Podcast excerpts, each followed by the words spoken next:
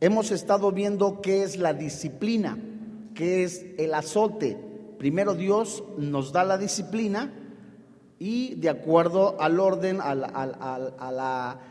al resultado o al significado de esta palabra disciplina es doctrina, adiestramiento, conducción, enseñar y cuando uno no aprende o se aferra o no aprender, viene el azote que va en relación a qué?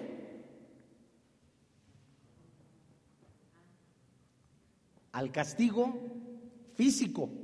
Vimos también de alguna manera cómo eh, eh, de estas palabras se origina también la palabra pedagogía, que esto no aplica más que en la instrucción y en la enseñanza en las escuelas.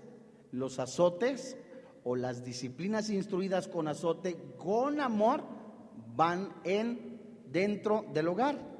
Pero ¿qué sucede cuando hay excesos? Hemos visto a la luz de la palabra de Dios cómo a través de los años el hombre ha intentado tener soluciones en su propio criterio, ha habido rivalidad entre hermanos, ha habido de la misma manera falta de perdón, el abuso o la violencia de padres de familia, la de alguna manera también entre hermanos la competencia por querer ser visto quién es el mejor o el hijo que traiciona al padre o el padre que ha sido engañado por los hijos, todas estas cosas que van dentro de nuestro estudio de la familia nos llevan hoy a un tema que se titula El perdón entre padres e hijos. Génesis capítulo 37. En el Antiguo Testamento. Una de las cosas que nosotros vamos a ver el día de hoy son dos ejemplos de un niño o un joven que fue víctima de sus hermanos en la familia, fue víctima de la violencia, del maltrato de sus familiares. Y vamos a ver otro caso de un joven que engañó a su padre o que quiso prácticamente ver a su padre muerto por causa de la herencia. Y cómo el perdón no solamente cubre multitud de faltas, sino el perdón cuando nosotros lo damos de o, pedimos perdón, hay liberación, hay sanidad, hay restauración. Y vemos cómo hay familias hasta la fecha de padres que se vuelven contra los hijos a la violencia. Hijos que están literalmente deseando la muerte de sus padres. Pablo escribe en una de las cartas a Timoteo, pero también debes de saber esto, que vendrán tiempos peligrosos, hombres amadores de sí mismos, vanagloriosos, orgullosos, soberbios, altivos, desobedientes a los padres, a estos, etcétera, etcétera, a estos evita. Es la condición de un mundo enfermo, es la condición de una sociedad pervertida, de falta de conocimiento de la palabra de Dios. Pero ¿qué sucede en el núcleo de la familia cuando no hay perdón? Cuando existe la apariencia, cuando existe únicamente una fachada de felicidad. Viene la amargura, el rencor, el resentimiento. José es una de las personas que pudo haber dicho, Dios no existe. José pudo haber dicho, Dios Jamás mostró su amor para conmigo, pero siempre tuvo algo llamado convicción. En Génesis capítulo 37, verso 3 y 4,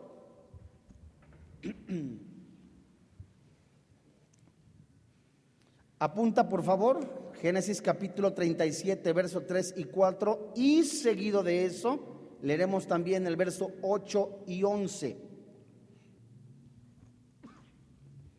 José es vendido por sus hermanos porque le envidiaban, le aborrecían. Esta palabra envidia es arder, hervir con coraje, sentir tristeza. Dice la Biblia en el verso 3, Génesis 37.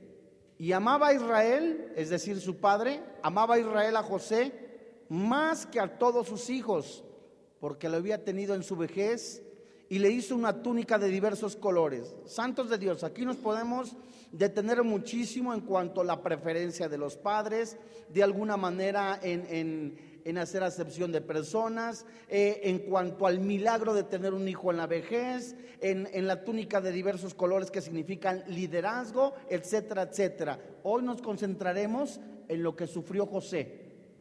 Dice el verso 4. Y viendo a sus hermanos que su padre lo amaba más que a todos sus hermanos, la Biblia dice, le aborrecían y no podían hablarle como dice. Una de las cosas que nosotros debemos de tener como padres es no tener preferencias con los hijos. Los hijos de alguna manera se pueden sentir orillados o, hechos a un lado, decir, papá quiere más a fulano, papá quiere más a Mingano, eh, eh, fulano de tal es el preferido. Y sabemos gran parte de nosotros, de los que somos padres de familia, que a los hijos se les quiere igual y se les debe de querer igual. Es un amor diferente al amor que debemos de tener a Dios, es un amor diferente que le debemos de tener a nuestra esposa, pero aquí Dice la Biblia, ahora verso 8, que no podían hablarle pacíficamente, eran violentos, les caía gordo. Los hermanos les preguntaba algo José, ¿y qué quieres? Por decirlo de esta manera. Verso 8, le respondieron sus hermanos cuando después de un sueño que tuvo José, y tanto que les decía José, ¿reinarás tú sobre nosotros o señorearás sobre nosotros? Y dice la Biblia en la parte final de este versículo, y le aborrecieron qué? Aún más, a causa de sus sueños y sus palabras. Imagínate, no solamente es, como un ejemplo, el niño que tiene preferencia por el papá, que el papá tiene preferencia por su hijo, ahora le compra, es un decir, es un ejemplo, le compra el mejor regalo y lo hace diferente a los demás. Y no solamente eso, le dice como ejemplo, cuando seas grande vas a ser como yo. Los niños, de, los demás van a decir, este ya de veras eh, tomó partido y, y es el preferido de papá. Dice el verso 11. ¿Y sus hermanos? ¿Qué dice la Biblia? Le tenían envidia, o sea, ardían de coraje, se enojaban al verlo, decían, ¿cómo este, por decirlo, este chaparro, panzón, cara de, de guante, es así, es asado, y se enojaban? Mas su padre, ¿qué decía? Meditaba en esto. Verso 31 del capítulo 37. Jacob es engañado de la muerte de José. Estamos viendo rápidamente el panorama de la tragedia, de la traición de los hermanos, un padre engañado. Dice el verso 31 del capítulo 37. Entonces tomaron ellos la túnica de José y degollaron un cabrito de las cabras y tiñeron la túnica con qué? Verso 32. Y enviaron la túnica de colores y la trajeron a su padre y dijeron, esto hemos hallado. ¿Reconoce ahora si es la túnica de tu hijo o no? Y él la reconoció y dijo, la túnica de mi hijo es. Alguna mala bestia la devoró. José ha sido despedazado. Verso 34. Entonces Jacob rasgó sus vestidos y puso silicio sobre sus lomos y guardó luto por su hijo. ¿Cuánto tiempo? Los hijos engañan, sus hermanos engañan a José. Vamos al campo, vamos de un día de campo, vamos al cine, vamos a ver esta película, vamos a este lado. Lo engañan y literalmente pasa una caravana y lo venden. Y para poder taparle, como decimos los mexicanos, el ojo al macho, ¿qué hicieron? Tomaron su ropa, lo habían vendido como esclavo, mataron una bestia, un animal, teñieron su ropa de sangre y la presentan al Padre. En el capítulo 39 de Génesis, después de que increíblemente José no solamente pasó, fue probado en el área sexual, resistió, fue calumniado, pasó la prueba, fue encarcelado injustamente durante dos años y todas estas pruebas que dice la Biblia también las soportó. ¿Qué prueba tan grande separarse injustamente de su familia, de su padre, su madre y sus hermanos? Soportar las injusticias, las envidias de sus hermanos, las groserías de sus hermanos. Era de alguna manera, humanamente hablando, por decirlo en este sentido, justificable que él dijera, no existe Dios, mis hermanos me han vendido, me han dado por muerto, he estado ya en la casa de un hombre que ni conozco, es otra cultura, son otras personas. Y aún así cuando él preparándose es intimidado sexualmente por la esposa de su jefe. No solamente eso, es encarcelado. Podemos decir que es una persona que pudiera haber guardado rencor, resentimiento. ¿Contra quién? Contra toda su familia, contra sus hermanos, quizá hasta contra su padre. Pero veremos un caso en Lucas capítulo 15 de un hijo, un hijo que traiciona de alguna manera la confianza del padre. El hijo que quiere ver muerto a su padre. El hijo que quiere y prefiere tener la herencia el hijo que quiere eh, ver a los padres muertos en lugar de disfrutar la vida con ellos. Este pidió antes de tiempo la herencia. Y escucha con atención, ningún éxito en la vida, ningún éxito en la vida justifica el fracaso de la familia. Ningún éxito en la vida va a justificar que tú abandones a tu familia, a tu esposa, a tus hijos. Hay comentarios, por ejemplo, de algunas personas que dicen, para tener éxito en la vida se necesita sacrificar algo a la familia. A mí me tocó eso. Para tener éxito en la familia se necesita sacrificar esto, que es mi esposa, tiempo con mi familia. Recapitulo, ningún éxito en la vida justifica el fracaso de la familia. En Lucas capítulo 15, versículo 12, había un joven, un joven, el menor de ellos dijo a su padre, Padre, dame las acciones de la compañía, dame lo que tienes en la caja fuerte, dame los centenarios que tienes debajo del colchón. Déjame administrar tus negocios. A ti ya te toca descansar. Padre, dame la parte de los bienes que me corresponde, dice la Biblia, y le repartió los bienes. Dice aquí mismo en el, capítulo 15, verso 13, no muchos días después, es decir, a él, a este jovencito, al menor, posiblemente el más consentido, posiblemente el que tenía más preferencia, este jovencito, se le quemaban las habas por gastarse el dinero, por andar en la rumba, por andar en las, en las fiestas, en las pachangas. Y dice la Biblia en el versículo 13, no muchos días después, juntándolo todo el hijo menor, la Biblia dice, se fue lejos a una provincia apartada y allí invirtió en bonos. ¿Lo invirtió a plazo fijo? Allí desperdició sus bienes viviendo sabiamente, viviendo perdidamente. La condición del hijo menor, que era la de perdición, lo hizo inmoral seguramente vivía con prostitutas, con, en el alcohol, con las drogas, jajaja, jojojo, alejarse de su propia causa del padre y olvidarse de sus deberes como hijo. Pero vemos cómo pudiera estar el corazón del padre. El padre posiblemente pudo haber estado triste. ¿Y mi hijo dónde está? Vivo pensando todas las noches que quizá fue un error lo que él me había pedido.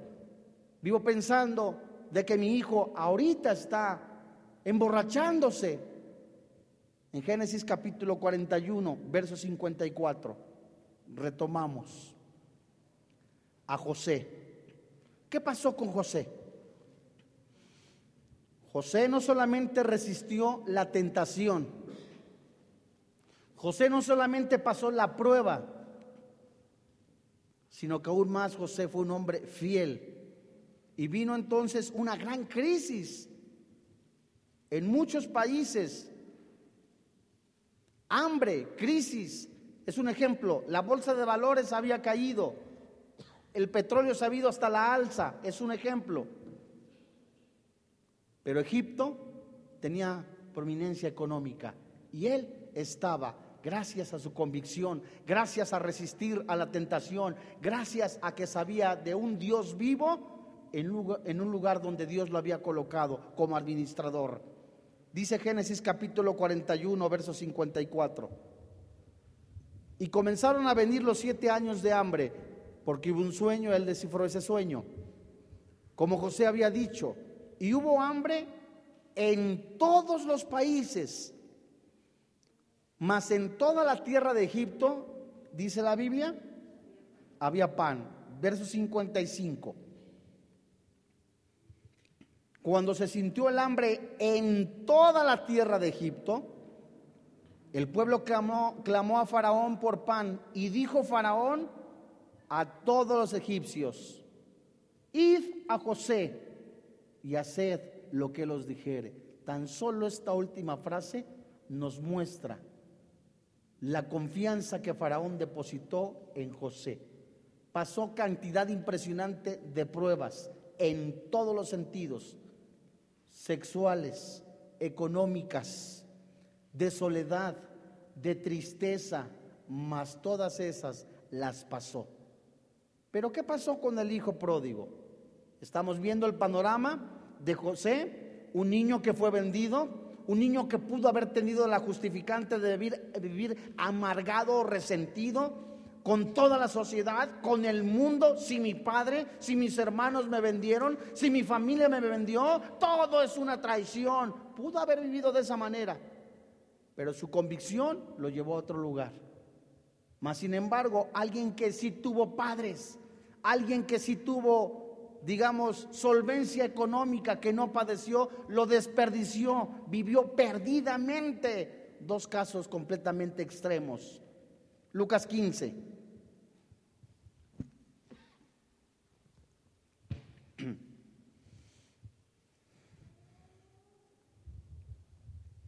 Dice Lucas 15, verso 14.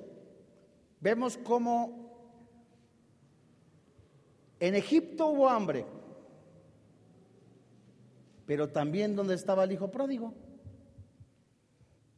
Y cuando todo lo hubo malgastado, hablando del hijo pródigo, en vez de haber sido sabio, no, hombre, es preferible ir al Sacusá, es preferible ir a comprar esto, hacer aquello, hacer lo otro.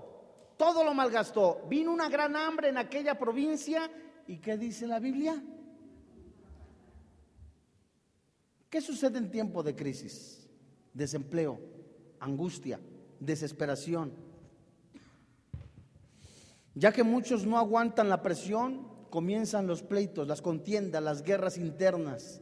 Y en tiempos de crisis, desempleo, de necesidad, es el mejor momento en donde la familia tiene que reconocer sus errores, permitir que Dios sane las heridas, Dejar que la unidad familiar sea la que esté en nuestra vida. ¿Por qué? Regresemos otra vez a Génesis capítulo 42. Escucha con atención. Nunca Dios bendecirá una familia tal y como Dios lo quiere. A quien se conforma con lo viviendo en amargura, en récord y resentimiento y dice, tengo todo, pero sigues amargado contra papá. Sigues amargado contra tus hermanos. Sigues amargado contra tu familia por lo que te hicieron. Y escucha con atención, nunca Dios bendice a una familia si no reconoce sus errores. Jamás Dios bendecirá de una manera plena a una familia, a un joven, a una mujer, a un matrimonio, si éste no reconoce sus errores y permite sanidad interna en su vida. Los hermanos de José, tiempo después, en tiempo de crisis, en tiempo de aflicción, reconocieron su pecado. Reconocieron su pecado y se arrepintieron. Ve a ver lo que dice Génesis capítulo 42. En el verso 21.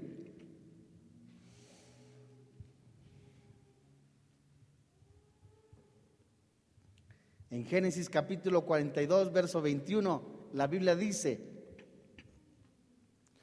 y decían Juancho y Filemón, el uno al otro, si es cierto, ¿te acuerdas de nuestro hermano? ¿Cómo le jalábamos los cabellos?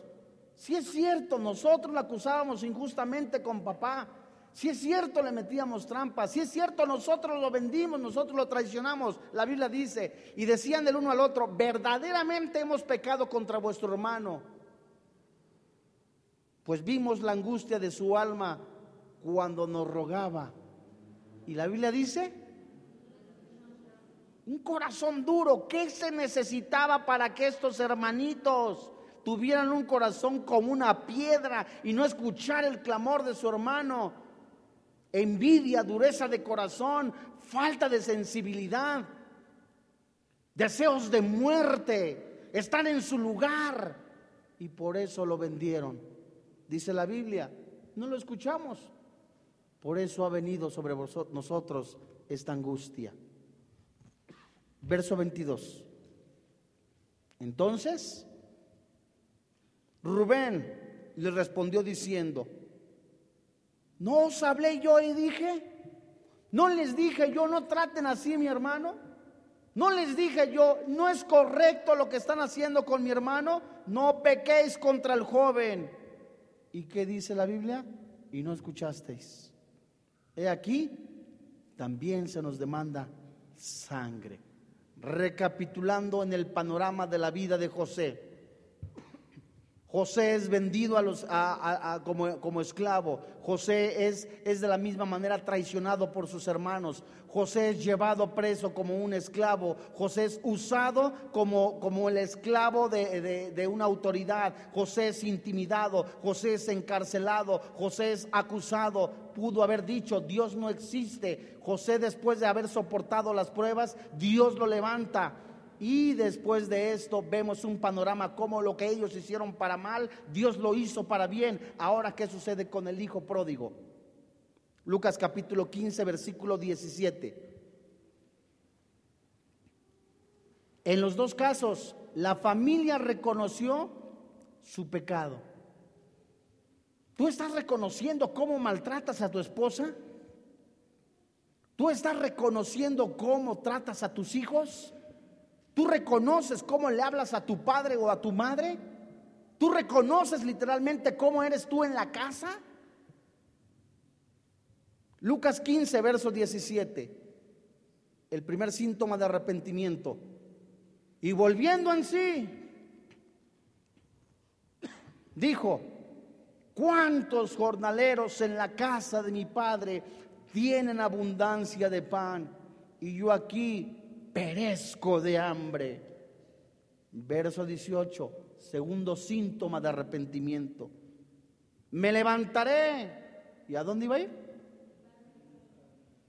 E iré a mi padre. Tercer síntoma, pedir perdón.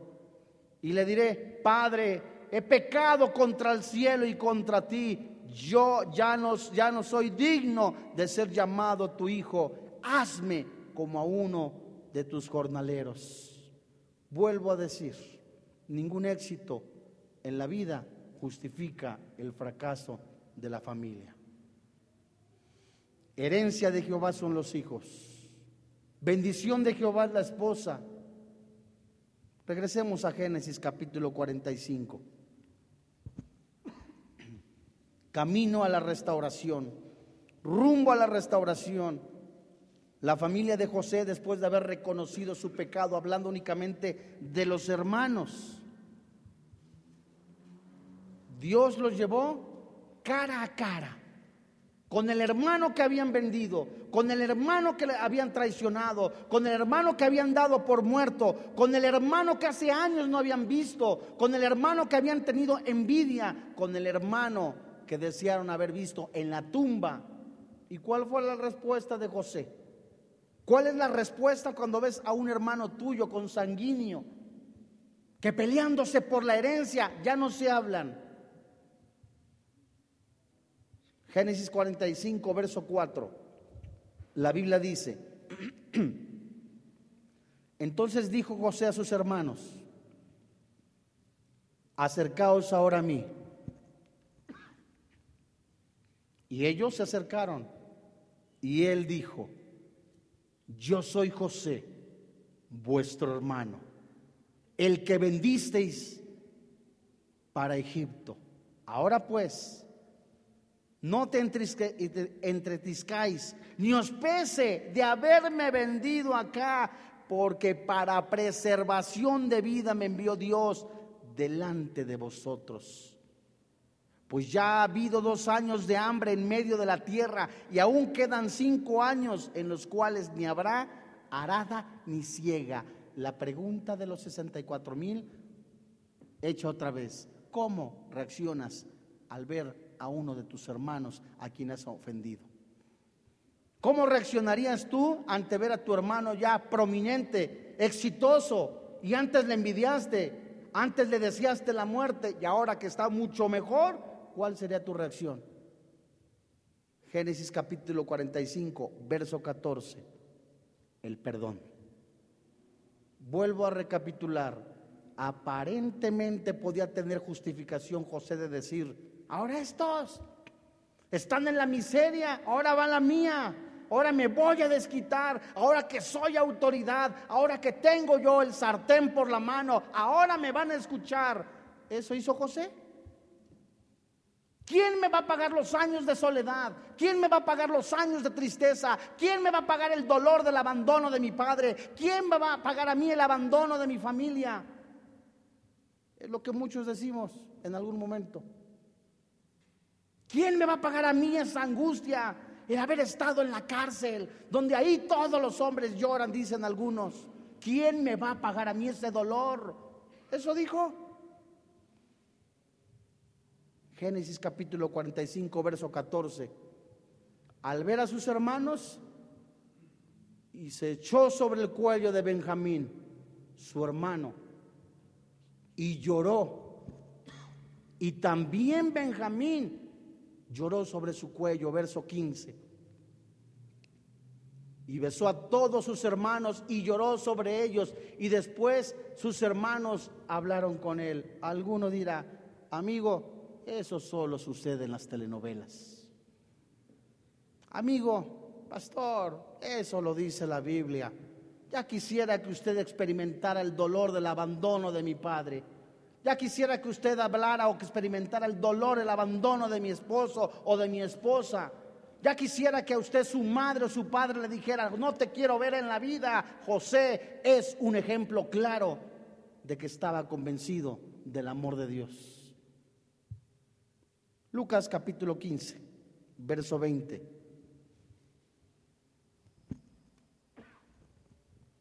Lucas capítulo 15, verso 20 vemos el encuentro.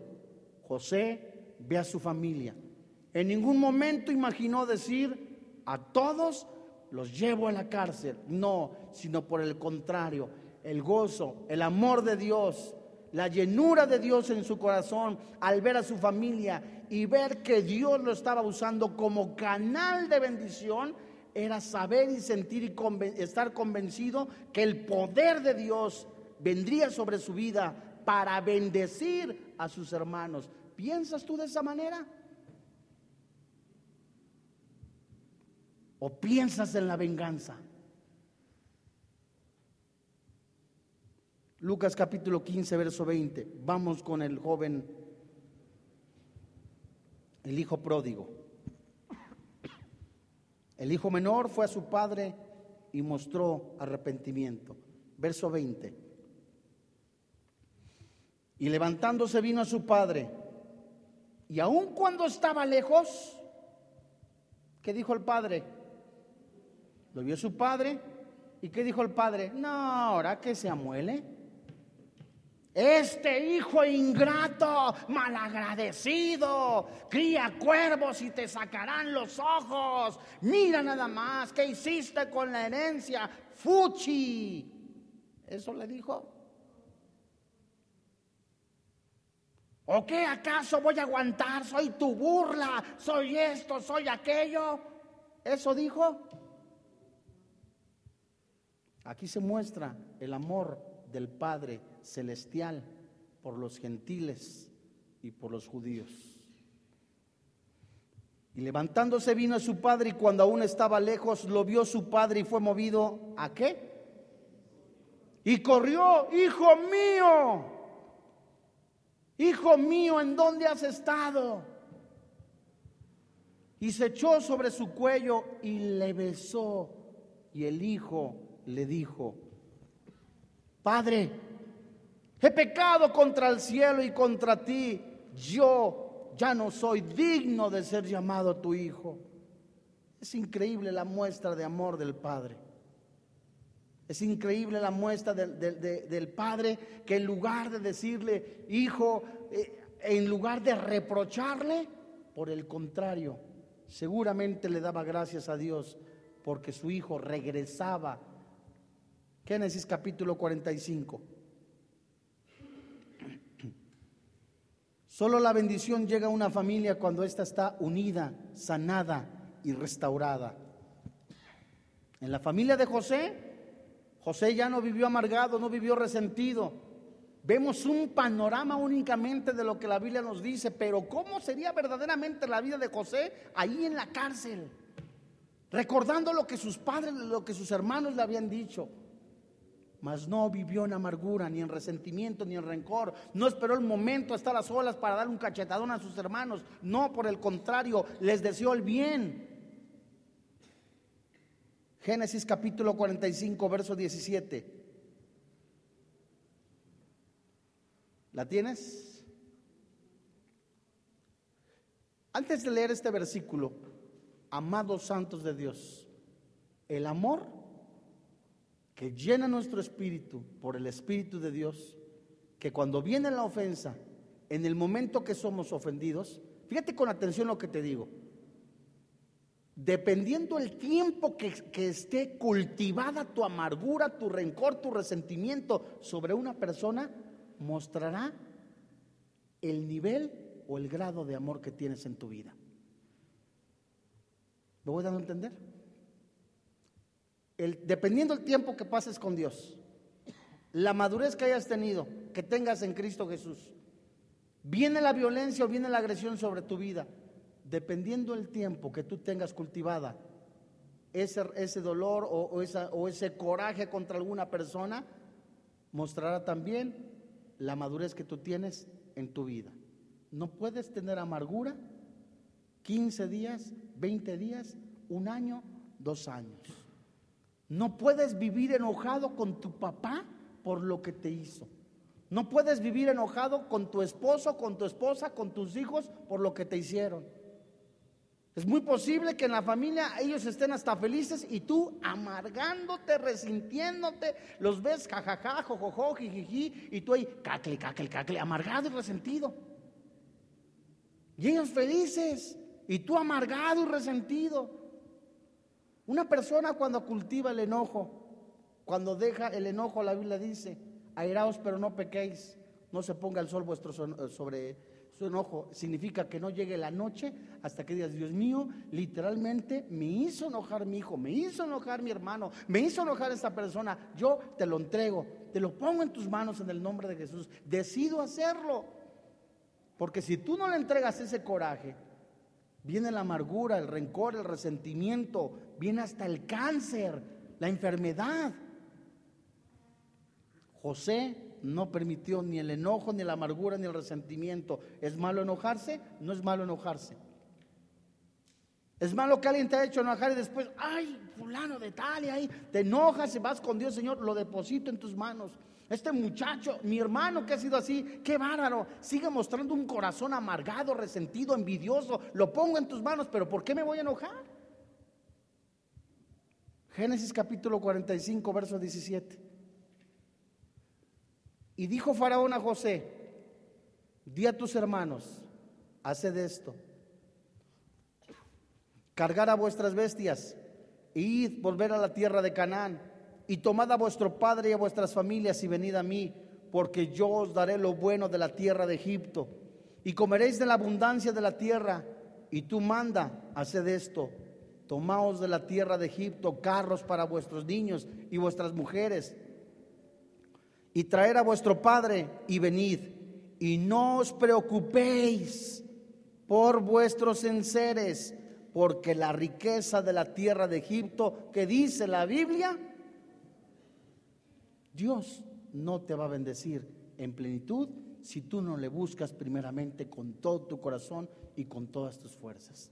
Dios no te va a bendecir si aún anidas rencor, resentimiento contra tus hermanos, contra tu padre, contra alguien de la familia, contra algún vecino. Lucas capítulo 15, verso 22.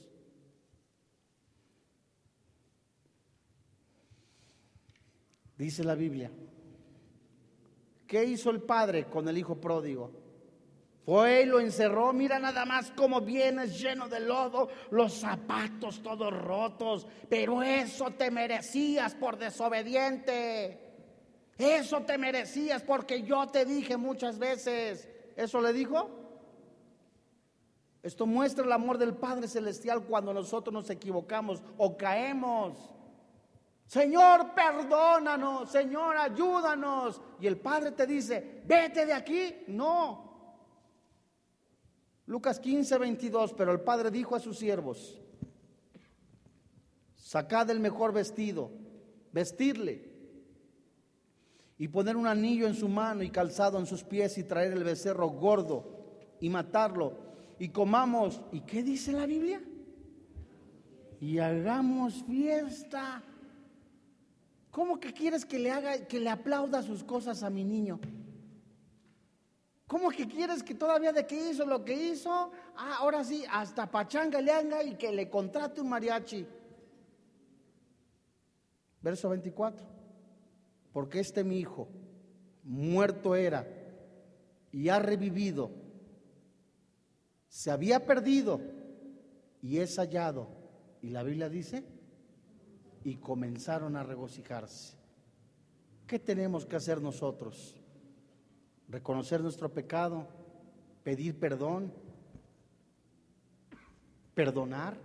Alguien de tu familia, alguien, tu padre, o tu madre, te ha herido en tu corazón, tus hermanos te han herido en tu corazón, tus hijos te han traicionado, vives en una aparente soledad donde tú dices, ni mis hijos se acuerdan, se consumen al contrario mi pensión, están esperando al fin de mes, realmente en vida, como dicen por ahí, como alacranes.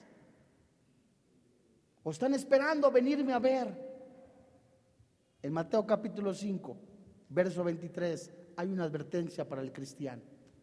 No podemos acercarnos a la presencia de Dios o traer una ofrenda o traer la ofrenda con amargura, con rencor, con resentimiento, con odio, con apariencia. Necesitamos ser transparentes. Mateo 5, 23.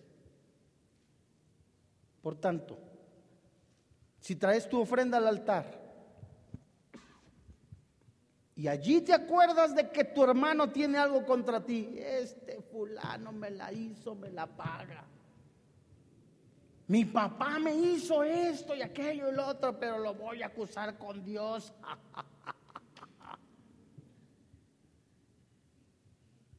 Verso 24. Deja allí tu ofrenda delante del, del altar y anda. ¿Y qué dice la Biblia? Se necesita humildad para pedir perdón. Se necesita ser lleno del Espíritu Santo para reconocer y decir, si es cierto, me equivoqué, te pido perdón. No, no, no, allá a solas donde el Señor, si le pido perdón, ¿cómo sabemos si este cuate se le sube? No, no, no, mejor así, humíllate. Humíllate, le hablaste mal a tu esposa, le hablaste mal a tu esposo, eh, maltrataste a tus hijos. Literalmente los domingos los tenías prácticamente encadenados, no los sacabas ni a tomar un helado. Ya están grandes, ya como les pido perdón. Dice la Biblia, deja allí tu ofrenda delante del altar. Anda y reconcíliate primero con tu hermano. Entonces sí, ya que pediste perdón, que te pusiste a cuentas, ven y presenta tu ofrenda. Mostrándonos amor y obediencia dentro de la familia, en el trabajo, permitiendo que el Espíritu Santo hable a nuestro corazón y permitiendo ese, ese fruto, ese fruto de nobleza en nuestra vida. No hay nada más hermoso dejar al Espíritu Santo que inunde nuestra vida, reconocer nuestros errores porque eso nos perfecciona, santos de Dios. Ninguna persona va a ser bendecida cultivando y teniendo aún el pecado en su vida, amargura, rencor, resentimiento. Pablo dice, fíjense, entre ustedes analícense que no haya que brotando alguna raíz de amargura los contamine. Fíjense. Es urgente el perdón entre padres e hijos. Es urgente por sanidad espiritual. Es urgente el perdón entre esposo y la esposa, entre padres e hijos. Es urgente que dejes al Espíritu Santo sanarte, restaurarte para que sigas creciendo en la voluntad de Dios. Vamos a orar.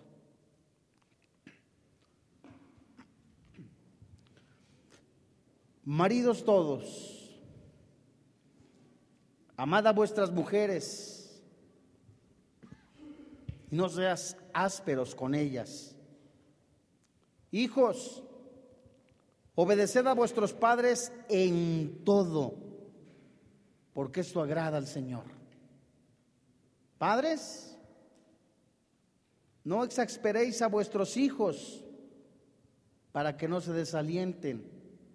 Siervos, obedeced a todos vuestros amos terrenales, no sirviendo al ojo como los que quieren agradar a los hombres, sino con corazón sincero, temiendo a Dios. Y todo lo que hagáis, hacerlo de corazón como para el Señor y no para los hombres, sabiendo que del Señor recibiste la recompensa de la herencia, porque a Cristo el Señor servís. Mas el que hace injusticia recibirá la injusticia que hiciere, porque no hay excepción de personas. Maridos, amad a vuestras mujeres así como Cristo amó a la iglesia y se entregó a sí mismo por ella para santificarla habiéndola purificado en el lavamiento del agua por la palabra, a fin de presentársela a sí mismo una iglesia gloriosa, que no tuviese mancha, ni arruga, ni cosa semejante, sino que fuese santa y sin mancha. Así también los maridos deben amar a sus mujeres como a sus mismos cuerpos. El que ama a su mujer, a sí mismo se ama porque nadie aborreció jamás a su propia carne, sino que la sustenta y la cuida, como también Cristo a la iglesia.